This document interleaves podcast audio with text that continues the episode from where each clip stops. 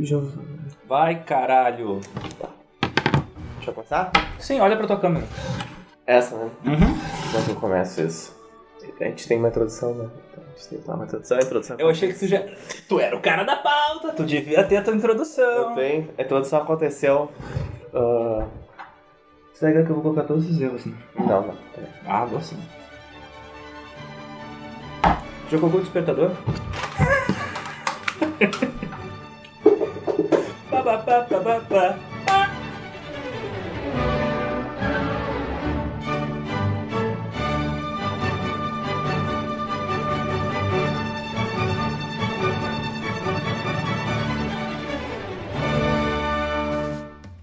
Pela primeira vez, depois de muitos trâmites, muitas dificuldades, muitos definhamentos que a gente teve que fazer, a gente finalmente Construir conseguiu. cenário.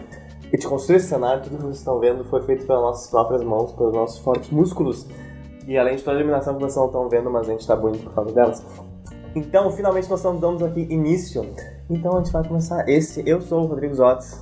Quando vocês conversam no Jogo Pizza e quando vocês enviam mensagem xingando e falando que não gostaram das postagens, sou eu que respondo vocês. Pode não aparecer, mas sou eu. E A pessoa que ignora e odeia vocês é Alexander. ele é o cara que não faz nada.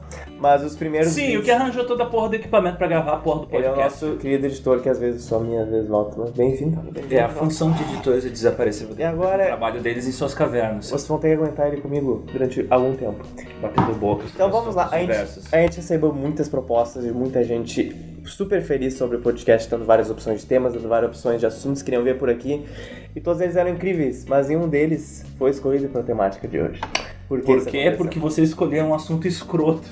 Vão tomar no cu. Nossa, o assunto é pior ainda, porque como essa é a nossa primeira edição, a gente não vai começar aqui falando sobre a história mundial da China, a gente não vai chegar aqui falando sobre a guerra no Iraque. Isso, baixa no microfone, ignorante. A gente vai começar para aprender como gravar e também para não fazer erros que nem eu acabei de fazer agora. Então, nós vamos começar pelo que tema nós vamos escolher hoje, que você escolheu e fez gravar. Então, em 1900 e Guaraná com rolha, 1983, ah, um jornal, acredito que seja canadense, chamado um, um jornal canadense, acredito que ele seja, é, acredito que ele seja canadense. Enfim, Toronto Star. Ele chamou o Isaac Asimov, um autor de ficção científica. Quem é Isaac Asimov? É um autor de ficção científica famoso, escreveu Fundação, a série dos robôs, Não li nenhum. É porque você é um ignorante e letrado, mas enfim. Ah, em 1983 ele foi chamado por esse jornal para, enfim, fazer algumas previsões sobre o futuro, de como seria os próximos 35 anos. Por que 35 anos? Porque ah, a reportagem foi feita no dia 31 de dezembro de 1983 e no ano seguinte seria 1984, 35 anos depois de 1984, 2019. Então, essas são as, a gente vai dar, vai debater sobre quais são as origens das opiniões do Asimov e o que, que ele acertou, o que, que ele errou, o que, que é otimismo exagerado, o que, que é que foi mais falha de caráter da nossa humanidade do que ele errando. Ele deu várias previsões sobre o mercado de trabalho, sobre internet, sobre exploração espacial, coisas que já existiam em alguma forma e outras não. E né? previsões que não, muitas vezes não eram nada demais, se for pra pensar, né? E muitas coisas que a gente se pega pensando hoje em dia, por exemplo, coisas de que como vai ser o mercado de trabalho em certas áreas, ou será que a inteligência artificial vai tomar conta de tudo? E por que certas áreas que antes eram super glamurosas, tipo a nossa, eu sou designer, então antigamente dizem que era mais fácil porque eu não lembro que eu não existia. Era muito mais difícil, tu tinha que usar a letra 7 e tu fazia os gráficos com equipamentos extremamente atrasados. Tipo, a primeira versão do Illustrator do Photoshop é risível, tá ligado? Mas o mercado era menos. Competitivo, sim, certamente. Então, como é que vai ser isso a partir de agora? Enfim. Robôs. Robôs, então estamos todos desempregados. Já não estamos, então vamos estar mais ainda. O primeiro assunto assim, que eu gostaria de tratar, que é um assunto que eu gosto muito, é a exploração espacial. Ah, agora, nos últimos 4, 5 anos, a gente está vendo um aumento da exploração espacial comercial, o que é um fenômeno que a gente normalmente vê na ficção científica. Ah, a ficção científica é famosa por milionários, por ter personagens interessantes, milionários malucos que têm projetos pessoais fantásticos, tipo Elon Musk. Eu acredito, eu acredito que o Elon Musk seja influenciado por essa literatura de ficção científica. Tem alguma dúvida disso? Não, eu só O tô é citando o pirado, fato. o Não, cara é piradaço. não, é- cara, se eu tivesse a grana que ele tem, eu faria a mesma coisa, tá ligado? Caralho. Não, e o bom, e o bom dele é que as empresas dele não, não são tão grandes assim quanto o pessoal pensa. Elas são pequenas. É, a Tesla é ridiculamente pequena perto da General Motors, tá ligado? É ridículo, né? O- mas isso é bom porque daí ele tem controle de qualidade. E aí ele pode experimentar coisas malucas sem gastar grande dinheiro. Tipo, ele vai aplicar em 3 mil carros, não em 100 mil carros a tecnologia dele. Então ele tem um controle de dados muito mais prático, porque vai gastar menos servidor, poder controlar a inteligência artificial dos carros, vai gastar menos dinheiro para implementar essas tecnologias novas e experimentais. Então o fato dele ser uma marca meio indie facilita para ele. Mas enfim, isso aí eu li numa matéria sobre o cara. Mas uma das coisas que o Asimov comentou e que é uma preocupação que eu tenho com o futuro ah, do da utilização de materiais aqui na Terra, é a exploração mineral da Lua. Que, segundo o que a maior parte dos cientistas fala, a Lua é um pedaço da Terra, um pedaço soltou da Terra por causa do impacto de algum corpo celeste que veio passando e trombou com a gente, tipo, bateu na gente e soltou aquele perdigoto. E o fato de que a gente tem um- uma área basicamente vazia inexplorada e que provavelmente tem mais ou menos a mesma quantidade de, de materiais que tem aqui na Terra, só que virgens. Eu fico pirando assim, cara, quantos, ah, por exemplo, quanta mineração robótica automática a gente não poderia fazer na Lua, tá ligado? Não mandar gente pra lá, porque o Asimov fala que, eles iam, que ia ter colônias na Lua em 2019 e que a gente nunca ia ter parado a exploração espacial. Era o, tipo, a, exploração espacial é cara demais, a gente não encontrou uma maneira de fazer ela se tornar sustentável economicamente até agora. Sim. E eu acho que- e eu falo da mineração porque eu acho que é uma maneira de tornar a exploração espacial sustentável economicamente. Tipo, Marte tá aí, é só um deserto do caralho. ah, ah, a Lua é aqui na esquina, é três dias de viagem, tá ligado? Pelo menos se tu utilizar a velocidade como referência a velocidade da, dos módulos da Apollo, a partir da Apollo 11. Mas ah, eu, eu acredito que com a melhoria dessa, dessa coisa dos algoritmos de inteligência artificial e essas máquinas com machine learning, acho que a gente vai ter um- uma estrutura de informação. Porque eu acho que máquinas a gente tem, a gente só precisa melhorar o, o uso dessas máquinas. Mas eu acho que a gente, num futuro próximo, tipo 10, 15, 20 anos no máximo, a gente já pode estar minerando a Lua, se for economicamente viável. Se não for economicamente viável, não vai valer a pena. É que o que eu acho É que eu, só terminando meu assunto, porque, tipo, Não. ah, em algumas instâncias, me parece, até onde eu sei, mais caro minerar debaixo do mar, e vai se tornar cada vez mais caro, do que mandar uma sonda para a Lua e essa sonda só catapulta materiais brutos como ah, metais raros que a gente precisa para poder fabricar Tipo, circuitos. É, por exemplo, assim, ó, imagina que chega um ponto onde a gente descobre, não, não dá pra viver sem ouro e cádmio. Só que ouro e cádmio, ouro é caro pra caralho, porque a gente tem pouco, ou, ah, enfim, o mercado artificialmente cria uma escassez. E cádmio é foda porque pô, um monte de gente morre por causa de envenenando essa merda. Então por que a gente não coloca um monte de robô explorando essa porra na Lua e eles automaticamente jogam aqui pra Terra, tá ligado? E cai de paraquedas perto do litoral. Sim, mas é, é, é, é meio que aparece, é meio que acontece naquele filme Moon, tá ligado? Não. É o primeiro filme do Duncan Jones, o filho do David Bowie, que ele é diretor de cinema. Um diretor de cinema mediano, esse filme é bom. Mas enfim. Tem Minas da Lua, aí tu coloca um supervisor, supervisor uns 15 supervisores na frente do notebook só vendo, ah, então as máquinas não se mataram lá, não criaram uma revolta. Não criaram uma arma É, de plasma ninguém- apontada pra terra. É, ninguém levantou uma bandeira com o logo na engrenagem da independência da Lua. Mas, ah, sei lá, cara, eu piro muito nessa história. Eu fico chateado que não rolou ainda, tá o que eu acho, o que eu acho. Mas eu acho que isso tem tudo pra dar certo no momento onde esses materiais se tornarem extremamente escassos aqui no, no- no- no- na Terra. E digo mais, ah, outra coisa que, que a, a- a galera, eu, eu vi uma galera comentando, bah, como é inútil aquelas missões onde os japoneses, os americanos ah, jogam satélites que se grudam como aranhinhas no, em asteroides. Ah, Eu- tá. E eu digo, gente, isso aí é só um ensaio pra hora que a galera começar a minerar asteroides. Bitcoin. Não asteroides, porque vários desses asteroides, eles são basicamente bolas de metal puro. Então, Eu tipo, acho tu, tu é pega um que- desses, tu tem um suprimento de metal pra fabricar N coisa, entendeu? Hum. Eu, eu sou um grande fã Eu era, eu ainda sou. Um pouco fã do Elon Musk. Então, meu TCC foi inclusive sobre a Tesla e eu li muito sobre a SpaceX. E é claro que eu li por que, que a corrida espacial não é o que ela acabou, o que todo mundo achou que ia ser, o que todas as pessoas que cresceram nos anos 60, 70, 80 acharam que, meu Deus, agora vai. E não foi. Pausa, parênteses rápido. Uma história interessante, o ônibus espacial. Todo mundo achava que o ônibus espacial, ele foi vendido para o governo americano, vendido da ideia, não, não financeiramente. Uh, de que iria ser uma coisa que ia se pagar por causa que eles iam utilizar o, a baía de carga dele, tá ligado? Para levar satélites para o espaço. É. Nunca deu certo. Ele só dava prejuízo. Por isso que até no final das contas o projeto foi cancelado. Então, sempre essa briga, tipo, como é que a gente vai tornar financeiramente viável a exploração espacial? Porque todas as tentativas deram errado. Exceto, por exemplo, o lançamento de satélite para fins comerciais. Mas mandar a gente para o espaço para construir uma coisa nunca deu dinheiro sempre deu prejuízo. É que ser humano dá prejuízo. Então não existe essa coisa de por que, que pararam de lançar alguém pra lua. Primeiro nem deviam ter feito isso. Só fizeram isso por uma extrema medição de, digamos assim, quem vai ser o melhor e a coisa acabou por aí. Mas o problema é que os investimentos não continuaram da mesma forma que eles começaram por ele, motivos principalmente pela Guerra Fria ter acabado, mas investimento que tu tem que ter numa coisa dessas para tu ter algum, alguma vantagem é, é, ridícula. Inclusive, textos muito bons que falam isso são do Tim Urban, procurem dele, que é do site Wait But Why. Ele retrata.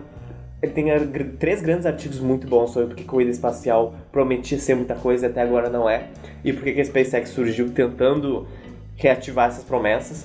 Mas basicamente que a gente tinha uma época muito peculiar onde grande parte do investimento norte-americano, dos impostos norte-americanos iam para a NASA. Então, tu tinha um porquê daquilo estar tá ali. Agora, quando tu não tem, tu, realmente tu fica com. tu vira num limbo. E a SpaceX realmente ela se tornou disruptiva porque a NASA só continuou explorando o que ela já estava explorando. Não tinha realmente alguém testando uma coisa nova. Até surgiu um Dr. Robotnik da vida, o Elon Musk, começou a usar o próprio dinheiro dele para começar. Dr. Robotnik do bem, do bem. Por enquanto, por enquanto. Começar Não. a testar coisas fora do, do eixo normal. Mas. Mas. Eu creio que todas as visões, muitas das visões do Elon Musk são muito fora da realidade. Eu, eu, eu, eu não acho, eu, eu acho assim, ó, que ele é um cara que ele ele é um cara que trabalha com o máximo de possibilidades possíveis. Vou te dizer por quê. Uh, recentemente eu estava escutando um podcast do American Inventions, é bem legal. E eles estavam comentando que o Mark Zuckerberg e o Elon Musk tiveram uns fight, uns bate-boca em casa, assim, tomando uma serva, comendo uma pipoca. Não, literalmente, é tipo, foi visitar a casa deles e o Mark Zuckerberg, não, taca foda-se, vamos fazer essa inteligência artificial Elon Musk. Cara, mas existe a vaga, vaga vaga possibilidade de dar uma merda do caralho. Imagina, por exemplo, uh, um país como a Coreia do Norte chegar num ponto onde eles conseguem desenvolver uma inteligência artificial que automatiza ataques sistemáticos uh, a diversos sistemas digitais que regulam o nosso planeta. Por exemplo, tu criar uma disruptura no sistema elétrico de um país que é inimigo teu, tu criar um problema no sistema bancário mundial para criar uma, uma instabilidade num país que você quer prejudicar. Isso não é muito raro, não. Não, isso está acontecendo nesse momento de maneira manual. Tem um exército digital de pessoas fazendo isso, de hackers, mas uh, ataques digitais às estruturas da Ucrânia. Se vocês não sabem, está rolando uma guerra nesse momento fodida entre a Ucrânia e a Rússia. Uh, é, isso já está rolando há bastante tempo. Basicamente, a Rússia plantou a bandeirinha deles na Crimeia e falou: foda-se, é nossa merda. E, tipo, não era deles. É o equivalente ao Uruguai invadir o Rio Grande do Sul e dizer: foda-se, o Brasil é nosso, agora essa merda. Acho que é o contrário, né? Sim, é, é o Brasil invadiu é, o Uruguai. Sim, sim, o Brasil é a superpotência da América do Sul. Mas. Uh... Mas, uh, enfim, e tá rolando essa guerra cibernética. Esse termo cibernética é muito anos 90, tá ligado? O cyberespaço. A rede mundial de computadores. Mas enfim. Navegar. Né? Navegar na internet. Uh, enfim, eu me perdi. Uh, e isso está acontecendo. Isso é um bando de hackers pago, muito bem pago pelo. Provavelmente por, por alguma área do exército ou uh, enfim, do exército uh, uh, russo. E em algum momento eles vão ver que é muito mais prático tu colocar um algoritmo que aprende sozinho a fazer essas merda e que vai fazer isso de uma maneira muito mais eficiente, muito mais rápida, sem precisar dormir. Eu tava falando que uh, uma das preocupações do Elon Musk é com esse uso fo- fora de controle de inteligência artificial. E inteligências artificiais que podem perder o controle. E por isso que eu falo que, cara, eu peguei uma tangente assim, ó. Sim. Eu me perco, é que eu gosto do Elon Musk. Ele é um cara legal. Ele é um nerd que deu certo. Ele é um nerd que ficou gato. A Mas enfim, tem que terminar o assunto da era. eu já vou terminar, deixa eu terminar de falar do Elon Musk.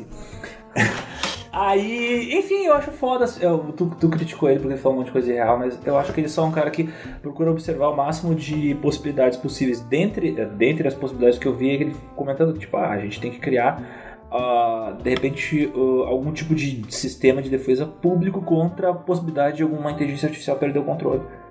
Porque um cenário onde uma criatura extremamente inteligente e que é melhor que nós criando problemas é um Thanos digital, tá ligado? É- Não, mas é sério, pode dar uma merda.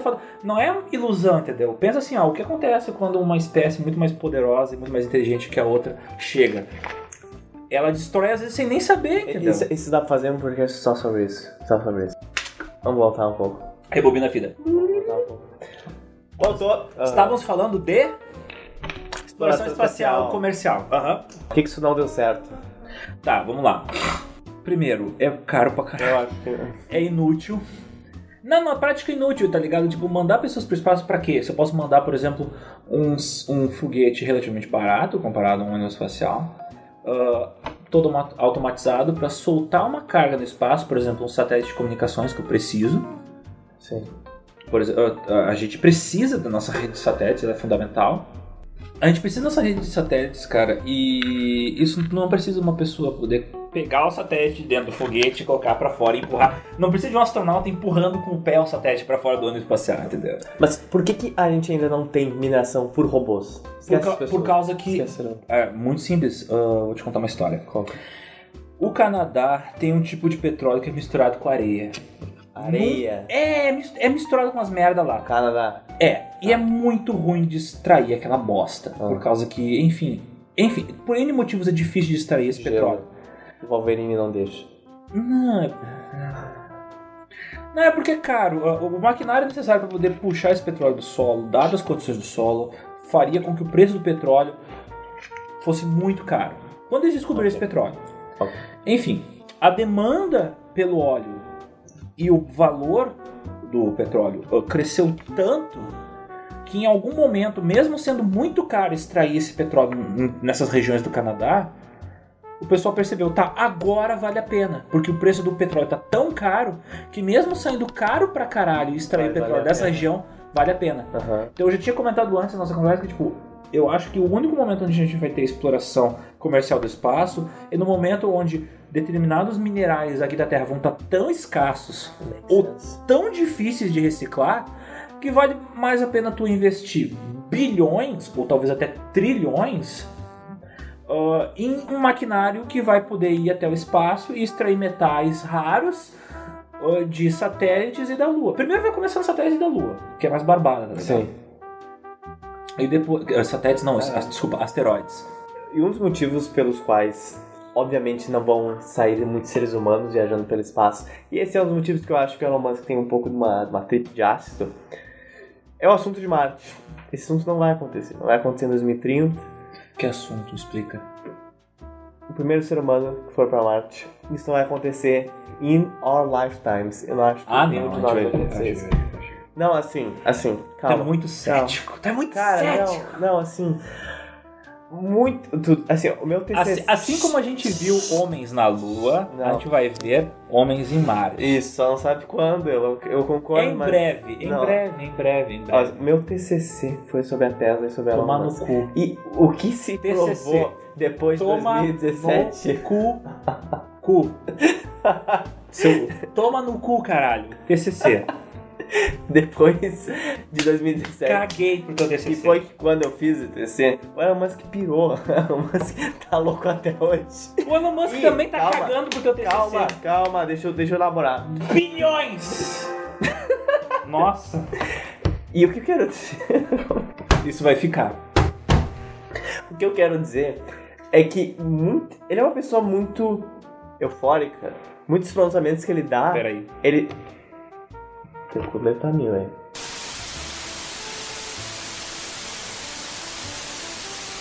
ele é uma pessoa muito eufórica e muito já pesquisei sobre a possibilidade de enviar alguém para Marte e isso não vai acontecer. Além de que até chegar lá, assim, a gente tem aquela imagem, primeiro de tudo, de que uma Te pessoa. falta fé. Deixa eu falar de que uma pessoa num corpo celeste é, ó, é a visão do progresso. Só que isso não, primeiro de tudo, não é em nenhuma forma. Essa pessoa vai morrer, ela está lá, ela não deve estar lá. Na Lua é até entendível, só que não existe nenhum outro corpo celeste perto o suficiente pra pessoa voltar e ficar viva. Marte tá a oito meses de viagem daqui, sendo otimista. Abriram, tem diversos A projetos. galera leva um backup da internet. Tem diversos projetos de Vários colonização de HDs com vários tera de putaria. Tem diversos- Série da Netflix. A pessoa vai passar a viagem Não, assistindo não. Netflix e batendo Assim, punheta, tá ligado? Existem vários tipos de projetos para Marte. NASA existe do Elon Musk, existe do de alguns projetos, digamos assim, um pouco underground. Não é só a NASA que lança foguetes, para deixar claro. Então, se você não acredita na NASA, você não acredita em muitas outras coisas. E todos eles têm projetos em que as pessoas vão lá e falam: Olha só, eu quero ir pro espaço. eu quero ir pro espaço. E elas não vão ir pro espaço. E se forem, elas não vão voltar ou não vão chegar. Pessoas sem nenhum treinamento não vão conseguir sobreviver muito tempo exposto a nenhuma gravidade, radiação e além de tudo, os problemas que isso vai causar no teu cérebro vão ser devastadores. Um, não existem muitos estudos sobre isso. Não existem muitos estudos de pessoas que ficaram no espaço durante muito tempo. Os que existem são na Estação Internacional Espacial, que não é exatamente em gravidade zero. Eles estão em queda livre, por assim dizer. Quando você vai ficar isolado por muito tempo ou fora de gravidade, certas áreas do seu cérebro e certas até formas como seu órgão se comunica pelo fluxo de sangue vão atrofiar. Então, algumas áreas que você tem de socialização, que você tem de comunicação, elas vão atrofiar. Então, cara, isso não vai acontecer. As pessoas vão chegar lá, vai ser que nem chegar na Antártica. Não vai ver nada, vai ser frio, vai ter tempestade de areia e não vai ter muito o que fazer. Então, isso é um, porra, é um grande delusion assim, que as pessoas têm de Marte, Marte, Marte. Óbvio que a exploração espacial vai ter muitos benefícios. Eu acho que a mineração é uma das maiores. Mas, enfim, eu precisava expandir. Tu dizer, tá, tu tá suando. Tu tá suando igual o Alex Jones que fala. É impossível fotografias da Lua porque a radiação da, de fora da Sim. atmosfera da Terra mataria os astronautas. Então não existe o espaço, é um domo com buracos passando luz. Se isso acontecer e eu ainda tiver vivo, por favor, enviem que eu vou fazer o que vocês quiserem. Eu vou dar um tapa na- alguém. Eu vou gravar no, eu vou gravar num C, não, não vou gravar num Laserdisc. Isso que tu falou? Laserdisc. Sim, porque, vou te explicar por quê. E vou bater na tua saber. cara com esse la- Não quero saber. Só pra provar que tu tá errado. em vida a gente vai ver o homem indo pra Marte. Não. Não um homem, provavelmente um. um- um- Vocês acham que vão? Escrevam porque Não, eu acho que vai. Eu acho que vai, eu acho Eu que acho que vai. Comentem embaixo. não. pô. Eu acho que vai, eu acho que vai. Eu, eu acho assim, ó, cara, se na década de 60 a gente tinha tecnologia pra poder proteger da radiação ah, relativamente adequadamente, um bando de pessoas, três malucos, uh, Mas não existem semi-suicida pra ir, pra ir pra Lua, eu acho que a gente consegue mandar uma galera Mas aí que tá, Marte. quando tu vai pra lua, tem um tipo de proteção que tu não vai ter quando sair da lua até a puta que pariu. Tu tá no espaço, não tem proteção nenhuma. Exatamente. Seja na Lua ou seja na, na- é diferente. em Marte. É, se algo dá merda, tu tá três dias da Terra, não tá oito fucking meses. cara, no espaço, se, se dá merda, tu fudeu. Exatamente. Deu. Então eles estão fudidos Tu iguais. pode ficar um pouco menos fudido se tu for pra lua do que se tu for Marte. Ah, cara, cara, é tudo. Só, só porque todas as missões da Lua deram certo, significa que elas não tinham tudo pra dar errado, tá ligado? Mas eu acho que eu acho que Então, podia a- dar a errado. chance- a- Eu sei que podia dar errado, só Tu que tá tu não ligado- mandou eu e tu, tu- pra lua. tu tá se eu e que- tu fôssemos pra lua, Tu tá ligado que Tu o Nixon que mandou deixar pronto placas dizendo tipo, ah, aqui nós homenageamos a morte desses heróis americanos. Não tava pronto, isso não é sacanagem. Tu, tu procura na internet tem a foto da porra das placas, porque sabia que as chances da merda eram gigantes. tá morto. Não, Eu morreu, morreu. morreu, se fudeu agora. Tá, mas astronautas têm, assim, ó, 10% de chance de viver em Marte. Eu e tu não existem, entendeu? Pessoas escrevendo seus nomes dizendo que vão pra Marte. Cara, Todos dudos! eu, eu, eu, eu, eu quero imprimir numa folha Não vai. a zero Chega, chega, e chega. colar chega, vários chega. na tua cara, o pessoal escrevendo na areia de Marte. E aí, Zotes? Isso eu quero ver. E aí, Zotes? Isso eu aprovo. Não, eu, eu quero ficar rico que nem Elon Musk e pagar os caras, assim, ó, molhar o bolso. Então, um milhão de, de, de, de, de, Trumps aí pra você. pra você. Um milhão de Trumps Juniors, porque, enfim, Vai ser a 2000 dinastia. 2050, né? Dinastia Trump. E as dinastias assumem às vezes o. o, o, Clinton não queria colocar a mulher dele pra. o, Bush não teve dois da mesma família presidente, então. Os dinastias americanas. Mas enfim, o Trump uh, neto. Trump neto. Vou, vou, vai mandar. Trump Nífio. Vai, vai mandar a primeira pessoa uh, sem gênero definido pós-humana pós para Marte. E essa criatura de cabelo colorido e, e, e, e, corpo estranho vai plantar uma, uma bandeira das Nações Unidas e vai escrever no chão. Tomou no cu, Zotis. Tomara. Em 2050. Tomara, tudo que eu quero tá tu, errado. Tudo que eu quero tá errado. Tu, tu, vai, tu vai estar tá em casa tomando chimarrão e tu vai escutar um carro de som chimarrão, da rua. Não tô chimarrão Viu, Zotis? Tu tá errado, caralho. Tomara. Enfim, agora nós vamos pro próximo assunto computadores. A gente agora vai pular para outro assunto. Oh meu Deus. Uh, um dos motivos pelos quais aconteceu a revolução dos computadores na Europa e nos Estados Unidos no final da década de 70 é que durante os anos 70 houve a guerra das calculadoras. Os hum. fabricantes de eletrônicos perceberam que microprocessadores estavam ficando tão baratos que eles iam poder fabricar agora calculadoras com todo o sistema operacional delas dentro de um microchip. Então tu não precisava de maquinários enormes eletromecânicos. Tu ia poder fabricar uma calculadora grande para padrões contemporâneos, uhum. mas que, por exemplo, uma empresa, um mercado, um caixa de uma loja grande ia poder pagar os mil, dois mil reais que aquela calculadora custava. Só que a competição se tornou tão grande e tantas empresas estavam fabricando ao mesmo tempo o mesmo produto que o preço dropou e a demanda por calculadoras era tão grande que aumentou o número de fabricantes de microprocessadores. No final da década de 70, vários desses fabricantes de calculadoras se deram conta: caralho, tem gente dando calculadora de brinde em salgadinho. Esse mercado não dá mais lucro. Sim. Essa tecnologia já, já não só já é um pouco velha, como já não está dando o mesmo lucro. O que, que, a gente vai fazer com esse monte de processadores que estão no mercado? Vamos criar computadores. Uhum. Porque a capacidade de processamento desses microprocessadores não só dava conta de fazer cálculos, como escrever uma página de texto numa tela.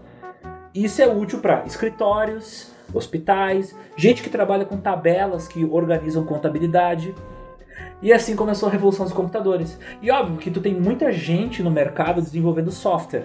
Então, obviamente, eles vão querer explorar alguma maneira de fazer aquela máquina ainda fraquinha rodar jogos. Pronto, tu explora outro mercado, que é o usuário que está comprando o computador, não para negócios, mas para jogos. E aí tu tem a explosão da computação no final dos anos 70. E enfim, e aí entra a questão, tipo, em 1977 o futuro já estava definido. O primeiro e-mail já tinha sido mandado. Uh, em 1977, por exemplo, é lançado a famosa Tríade, que foi lançado a Radio Shack, que era uma espécie de tuneleiro, só que só de tuneleiro é uma loja que vende materiais de construção. A Radio Shack era um tuneleiro de, de material eletrônico. Eles vendiam tudo que era coisa eletrônica. Hum. E eles resolveram se arriscar no mercado lançar um computador pessoal para ver o que, que dava. Fez muito sucesso, vendeu pra caralho. Na mesma época foi lançado o Apple II, que foi o computador que uh, acho que é o segundo computador há mais tempo a ser vendido a Apple vendeu esse computador de 78, não, é de 77 até 92, eu acho. É, não, eu acho, eu sei que ele teve suporte até 94, 95, se não me engano. Não, ele teve várias revisões, mas ele foi vendido pra caralho. E outro marco importantíssimo que todo mundo esquece, mas que é, para mim é, talvez seja o mais importante de todos, a Commodore, uma empresa que fabricava máquina de escrever calculadora, resolveu fabricar o primeiro computador deles, o primeiro computador pessoal, que é o PET. Hum. E esses três computadores eles abriram a porta para o mundo, tá ligado? Foram os primeiros três computadores de uso pessoal, que tipo, o computador daí já não é uma coisa que as pessoas tinham em escritório ou ou, ou, era um kit que tu comprava e tu montava com as tuas peças. Não, era uma máquina pronta com teclado e monitor que tu comprava e tu levava para casa para poder usar para jogar joguinhos ou tu levava para tua farmácia para poder fazer contabilidade. Cara, uh, quando o Asimov deu essa entrevista para o jornal em 1983, meio que todo mundo já sabia, pelo menos da área de tecnologia, já sabia qual era o futuro, tá ligado? A gente sabia que a gente ia ter redes, não necessariamente uma rede mundial, mas redes de computadores, já existiam várias redes de computadores. Ali por volta de 83, tu já tinha as BBS, que BBS era tipo uma internet local, tá ligado? Várias pessoas frequentavam o mesmo fórum. Então meio, o futuro já estava definido. Então quando ele fala que uh, toda aquela coisa de que iria existir uma indústria de computador, de pessoas trabalhando, fabricando computadores, fazendo manutenção de computadores, trabalhando em computadores em diversas áreas do conhecimento, meio que isso já era meio óbvio, sabe? Por exemplo, a Adobe, ela começou no meio dos anos 80, quando os caras que saíram da Xerox e que viram que lá eles não iam conseguir fazer as tecnologias uh, serem utilizadas pelo público e só desenvolviam tecnologia, só desenvolviam tecnologia, mas não vendiam aquela merda. Os caras saíram, alguns programadores saíram de lá e abriram a própria empresa. E essa empresa explodiu e é o que é esse. Eles eram da Xerox? Essa coisa. É, eles eram da Xerox. Ah. Cara, o Macintosh foi o primeiro, primeiro computador uh, comercial, assim, grandão, a ser vendido em geral para o público, que tinha interface gráfica. Tu pegava um mouse e com Sim. o mouse tu cutucava as coisas. Essa tecnologia foi desenvolvida pela Xerox e eles tinham o famoso Xerox Alto. Ele tinha uma tela no formato de uma folha 4 e ele tinha interface gráfica, janelas, menus, um Paint mais ou menos em 1976, 75, 75. Quase 10 anos antes do lançamento do Lisa e do Macintosh pela Apple. Lisa, que foi um dos computadores mais famosinhos da Apple. Hum, Não, o Lisa foi uma merda que deu errado. Muito polêmico. A- a- o Lisa deu errado pra caralho. E aí tudo que não deu certo no Lisa foi melhorado poder ser utilizado no Macintosh. Então, basicamente, na época que o Asimov já tinha dado as declarações dele sobre a internet, já tava um pouco na cara de que Não, isso não, ia acontecer. ele não deu sobre a internet, ele deu sobre a utilização de computadores. Utilização massiva de computadores em todas as áreas. Então, isso já E tava todo- mais ou menos... Todo, meio que a galera já sabia que todo mundo ia ter computador, sabe? Pelo menos o pessoal, o pessoal que era da arte e tecnologia sabia que, tipo, não, isso é o futuro, não, não tem como escapar. tá? Tu automatizar com máquinas que processam informação, coisas que tu não pode fazer, por exemplo, tipo, pra que que tu vai tirar 30 mil cópias de um documento tu pode mandar por e-mail pra 30 mil pessoas? Sim. Uma das outras coisas que foi comentada nessa entrevista com Asimov é que isso é uma questão bem séria, bem interessante. Ah, que ele fala que em 2019 a gente ia ver ah, Muita merda. a maior parte. É, tecnicamente muita, merda. Muita merda, muita treta. Ah, a maior parte dos trabalhos, maior parte das empresas iam ter empregos relacionados à área de tecnologia. A maior parte do trabalho produzido pelo- pela força de trabalho humana ia ser ligada à utilização de computadores. E a outra coisa que ele fala também é que uma quantidade significativa de computadores e robôs, inteligência artificial e automatização de trabalho ia substituir boa parte da nossa força de trabalho. Então, isso tem, é, isso tá rolando. Isso tá rolando. Não é, ainda não é, pelo que eu sei, não é, mas tá rolando pra caralho. Isso é bem sério. Eu acho que Hum, nem todo mundo tá trabalhando. parênteses, eu acho responsável da parte dele falar disso e falar, ah, vai rolar, tá, e qual é a solução? Foda-se. Você sugere uma solução pra esse problema? Sugiro que foda-se, vou estar morto, meu filho. Sugere uma solução. Eu acho que nem todo. Não, a maioria trabalha com tecnologia. Hum, Indiretamente, sim.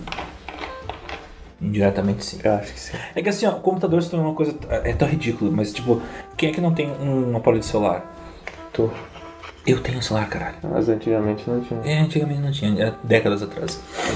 Mas enfim, ah, na África a gente tem, tipo, a revolução tecnológica tá rolando agora. Tipo, o pessoal perdeu a primeira, a segunda, a terceira revolução tecnológica. Agora, agora eles estão pegando a revolução tecnológica, tipo, com smartphones. Smartphones baratos, acessíveis. Tipo, as pessoas têm o que comer, um pouquinho, já tem o smartphone. Sim. Não, mas é, tá ligado? Isso tem uma economia interna deles só de smartphone. Eles chegaram tão atrasados na revolução tecnológica que agora é o smartphone. Sim. Então é meio que. Eu acho que mais celulares, que pessoas no mundo, né? Tipo, por, um, por uma margem larga. No Brasil eu sei que tem quase o dobro de celulares do que de pessoas. Número de usuários únicos de celular chega a 5 bilhões no mundo. Uou. Então não, não passou ainda. É, mas no Brasil eu acho que é o número maior, mais celulares do que pessoas. Ah, tá. No Brasil mais celulares que pessoas. Caralho, velho. Pera aí. Mas logo logo a gente vai chegar em um celular por pessoa. Não que todo mundo tenha celular, mas vai ter Ah, um o celular. número de usuários únicos significa que o número total de celulares já passou. É, cara, é foda. É foda. Mas quem é que usa dois celulares? Ah, eu tenho outro. Pra quê? É que eu quebrei, aí eu não arrumei ele. É que era 450 reais pra consertar o celular à vista.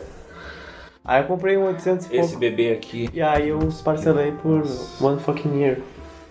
É uma das coisas que eu gostaria que as máquinas se tornassem inteligentes é se tornassem autoconsertáveis. Isso seria fantástico. Aí eu não precisaria gastar uma fortuna. Mas enfim, uma máquina faz isso provavelmente seria cara pra caralho. O outro sobre automatização do trabalho. Isso é um assunto muito fodamente sensível que eu fico me perguntando às vezes em dias aleatórios.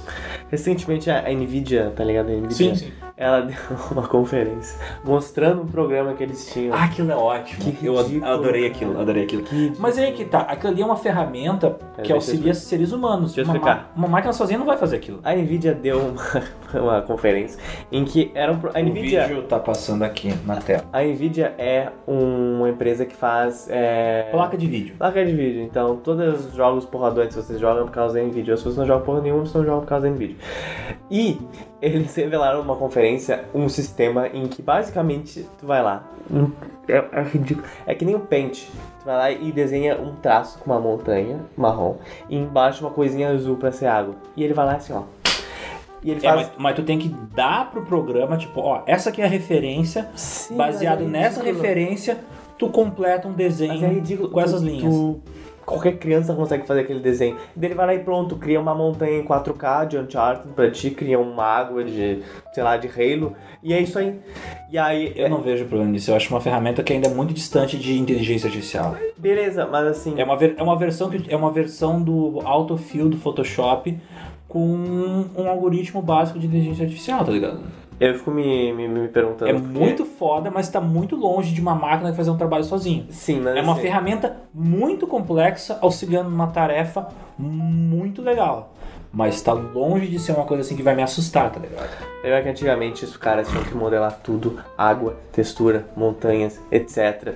E Existiam pessoas que só faziam isso, que só fazem isso. Existem Não, artistas até 3D que só fazem modelagem de objetos sólidos e outros que só fazem modelagem de coisas orgânicas, tipo é, pessoas, tipo plantas. Então, cara, Tu tem, tu tem gente um- especializada em trabalhar com fluidos. quando tu cria um digitais. algoritmo só pra isso, makes me think, sabe? Por muito pouco eu não fui pra área de 3D e eu, quando eu vi aquela conferência eu fiquei assim. O que, o que eu fico pensando assim, cara, por exemplo, na minha área, que é a área da, da audiovisual. Imagina, tu vai ter, por exemplo, maluco novinho assim, sem grana, podendo, por exemplo, criar um cenário. Tá? Pensa assim, ó, a evolução natural disso vai ser, por exemplo, tu poder criar um cenário virtual. Onde tu caminha, onde tu interage com objetos Aham. que não existem. Agora imagina que hoje em dia tu precisa criar todos os polígonos 3D, tu precisa criar objeto 3D para daí inserir no ambiente virtual. No ambiente virtual tridimensional. Ah, isso dá trabalho pra caralho. Mas imagina que tu meio que automatiza isso. Tu fala, ah, vamos seguir mais ou menos esse padrão. Quero uma casa vitoriana. Aí o molequinho só liga o, o computador dele nesse- nessa simulação de ambiente virtual, coloca os atores na frente da câmera e o cenário e a roupa é complementada pelo computador. Tu vai poder te libertar pra poder fazer o que tu quiser, tá ligado? Um filme, por exemplo, como Vingadores, com um cenário gigantesco, tu vai poder fazer no teu quintal, tá ligado? Aí que tá o quanto. Porque vai ser, porque, por exemplo, roupa vai ser substituída automaticamente pelo algoritmo, cenário vai ser substituído, até som, música, ele meio que vai dizer, ó, isso aqui é mais ou menos esse tom, tá ligado? Mas o quanto dessa galera que é especializada nisso vai falar assim, fudeu. E agora, como é que faz? Quantas. Assim.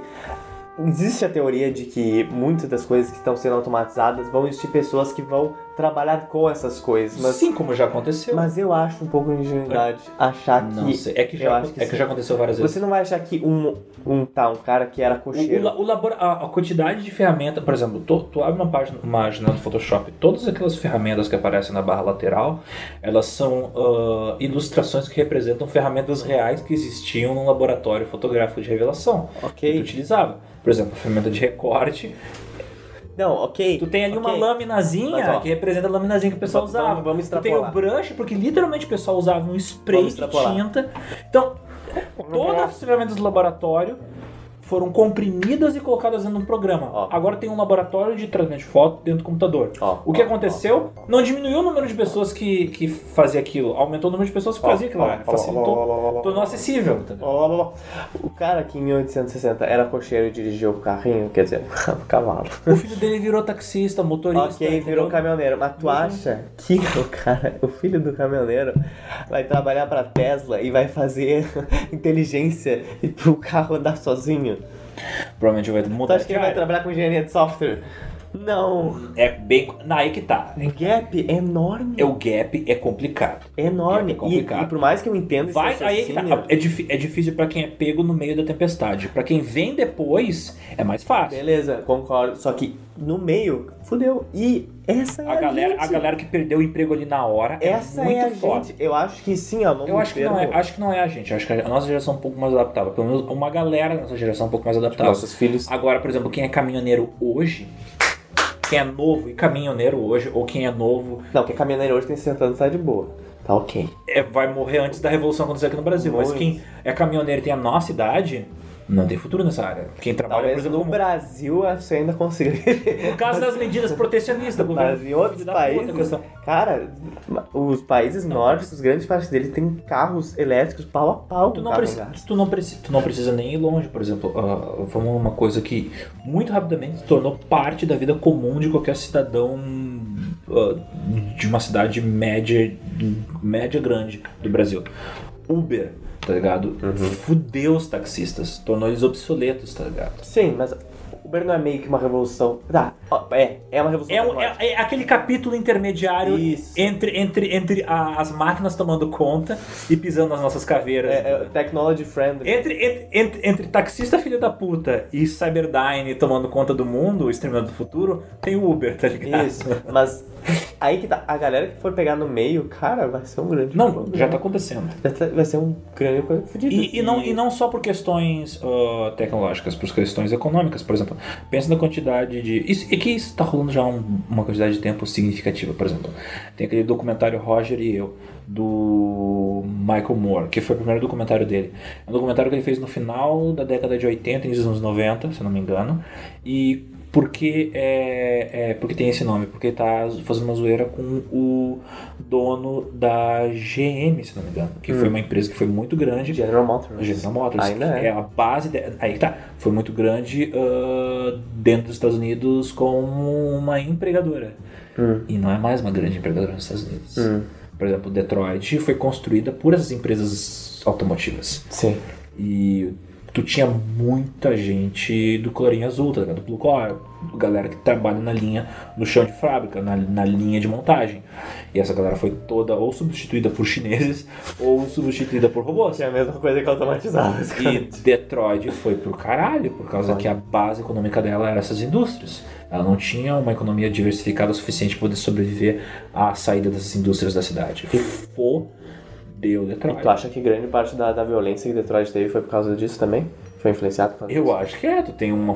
A cidade vai se fuder economicamente obviamente aumentando. É até hoje uma das cidades mais violentas. Meu sonho é comprar um terreno lá, porque um dia aquela cidade vai se recuperar, tá ligado? Ah, Isso já aconteceu com outras cidades americanas, delas se recuperarem. E, e pensa assim, ó, vai mais longe, a quantidade de emprego vai perder uma quantidade de gente que agora. Pensa assim, ó, pensa na quantidade gigantesca de pais que saíram do interior. Isso aconteceu no Brasil. Isso aconteceu no Brasil nos anos 90 aconte- e de certa forma acontece até hoje, mas em, imagino que em menor escala. Mas a quantidade de pais e mães, famílias que saíram do interior, fudido, pobre do inferno da China, foram para as capitais, conseguiram emprego nas fábricas, criaram os filhos que hoje têm a nossa idade e estão se formando na faculdade. Esses pais, eles vão perder. Ou, ou quem tá na área das, da. tá trabalhando no chão de fábrica agora, na China, Sim. vai perder emprego para terceirização que vai acontecer na África entendi. ou para as máquinas. E ou para as máquinas. Provavelmente isso vai acontecer simultaneamente. Então é, é, é uma escadinha, os Estados Unidos perdem pra China. China Então não, não é tão direto assim, tipo, ai, vai as máquinas vão tomar conta. Meio que o problema mais complexo e mais fudido ainda. Tipo, é muito mais razões econômicas do que razões de evolução tecnológica, entendeu? As máquinas. Não... É de novo, aquela mesma coisa dos asteroides, do- da exploração mineral do, da Lua. No momento onde se tornar mais barato fazer aquela coisa mais complicada, eles vão investir naquela coisa mais complicada. Sim, sim. Ainda é mais barato colocar um cara trabalhando por um salário de fome numa fábrica fodida para poder fabricar aquela pecinha um milhão de vezes todo dia, entendeu? Sim. Mas no, no momento que o cara conseguir um robô que tem, faça manutenção, faz programação, entendeu? Sim. Coloca lá um Raspberry Pi rodando um Windows pirata, um algoritmo simples, que é só pegar aquela porra, dobrar, colocar de volta num, num saco. It's over. Deu, acabou a vida daquele maluco. Sim. Aquele maluco perdeu o emprego. E grande parte das empresas automotivas, e eu falo isso até mesmo da Tesla, porque pô, eu li muito sobre isso. Cara, quase todas as linhas de montagem deles, ou peças que eles importavam, era da, da Ásia. Era ou da Tailândia, do É é muito Camboja ou barato, da China. Porque a força de trabalho lá é muito barata. E não tinha outra. E a quantidade de viagem que eles fizeram para pesquisar fornecedores na Tailândia e na China eram enormes. E tu não escuta nada disso. Vários acidentes deram quando estavam fazendo as primeiras baterias na Tailândia por ambiente mal, mal fiscalizado, por questões Sim, de porque- higiene. E ninguém ouviu falar porra nenhuma. Porque daí rola aquela, aquela coisa de vamos fazer uma competição. Qual é a empresa que vai oferecer o serviço mais barato? Eu vou levar minha tecnologia, instalar naquela fábrica, os caras vão pagar um salário de amendoim pro, pro, pro, pro, pro miserável lá. E obviamente apertando o máximo possível, poder economizar o máximo de dinheiro possível na fabricação daquele produto que vai ser vendido pro público americano, eles estão cagando pra segurança. Não vão nem gastar, não gastar um centavo com o EPI, por exemplo. e- e isso é foda. Para não falar de manutenção da máquina que está na linha de montagem fabricando o, o, o produto, entendeu? Porque a Então, gente consegue levar esse paralelo pra fazer um, uma comparação meio esdrúxula, mas é por isso que eu falei no início que isso tem um pouco a ver até com a área de design, porque todo mundo faz isso agora. Todo mundo tem um PC que consegue abrir o Photoshop agora. Não é uma coisa assim, mais assim, eu preciso de um profissional. Não precisa ir longe, Zotis. Por exemplo, aquele Wix.com que uh, tu eles criaram um sistema tão uh, inteligente. Não é, não é nem inteligência artificial, é tipo a maneira como eles estruturaram aquele negócio é tão inteligente que tu consegue fazer o teu próprio design do teu site. Então já é um emprego que tu elimina o Eu acho que designer. Mas é uma das coisas que eu vejo na minha área, que, e é uma coisa que te- tu e eu estamos passando agora, porque é uma coisa muito de por que, que eu vou fazer com esse cara se eu posso fazer por alguém mais barato? É. E é uma coisa que tu não precisa de excelência. Esse, esse é o problema. Porque quando tu tem alguma área tipo programação, tem- a coisa tem que funcionar ou ela não funciona. E quando tu tem áreas um pouco mais subjetivas, áreas que envolvem coisas artísticas ou algo que envolva comunicação, tu só tem que cumprir mais ou menos o serviço que te dão. Então, pro cara que vai olhar, dane-se se ficou uau, maravilhoso ou se ficou ok. Se ficou ok, vai ser isso. E o, o guri de 15 anos que tá no PC em casa dele que não faz mais nada da vida, ele pode conseguir fazer uma coisa a teu nível. Porque ele não tem custo a pagar, ele não precisa fazer nada mais além disso. Não sei se é bem assim. Não, eu, eu acho que ainda rola muito aquela coisa tipo, ah, tem, a- ah, eu sei que aquele maluco sabe fazer aquela coisa bem feita, então vou chamar aquela galera confirmada. tá?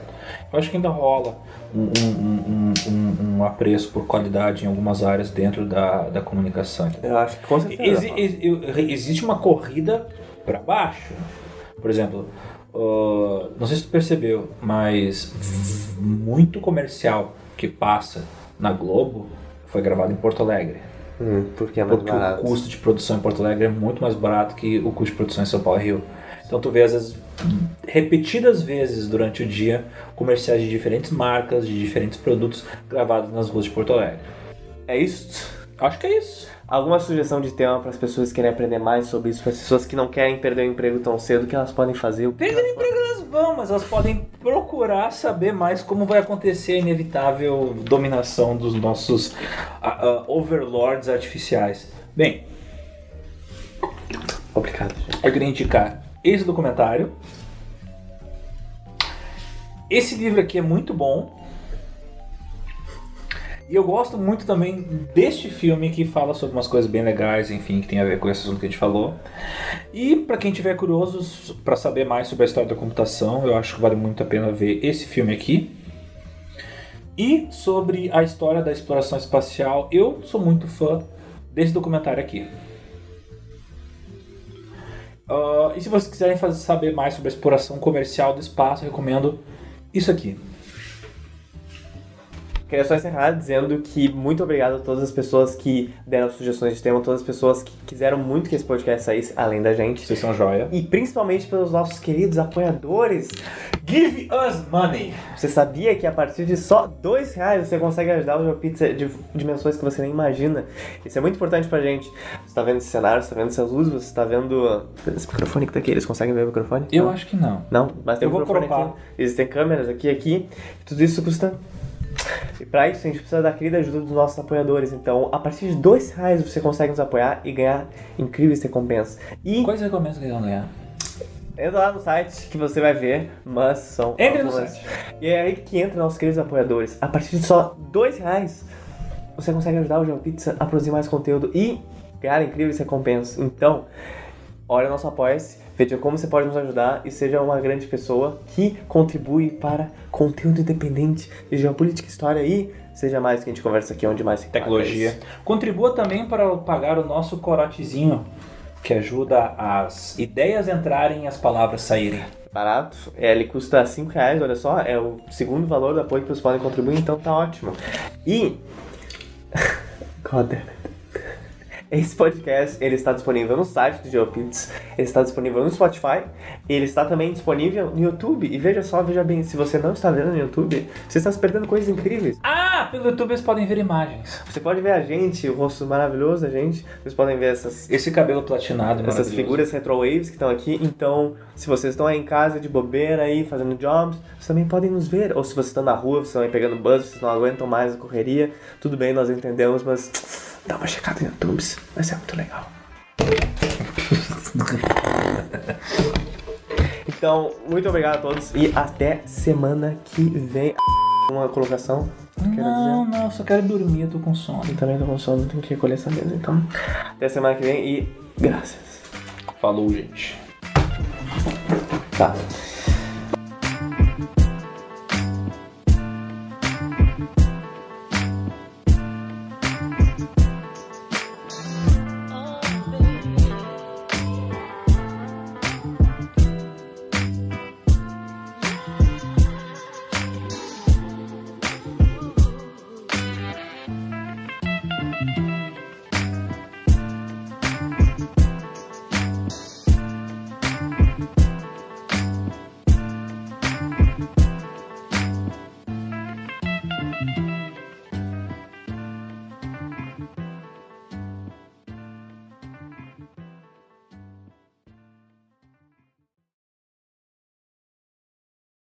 Depois de Toma 2017. no cu.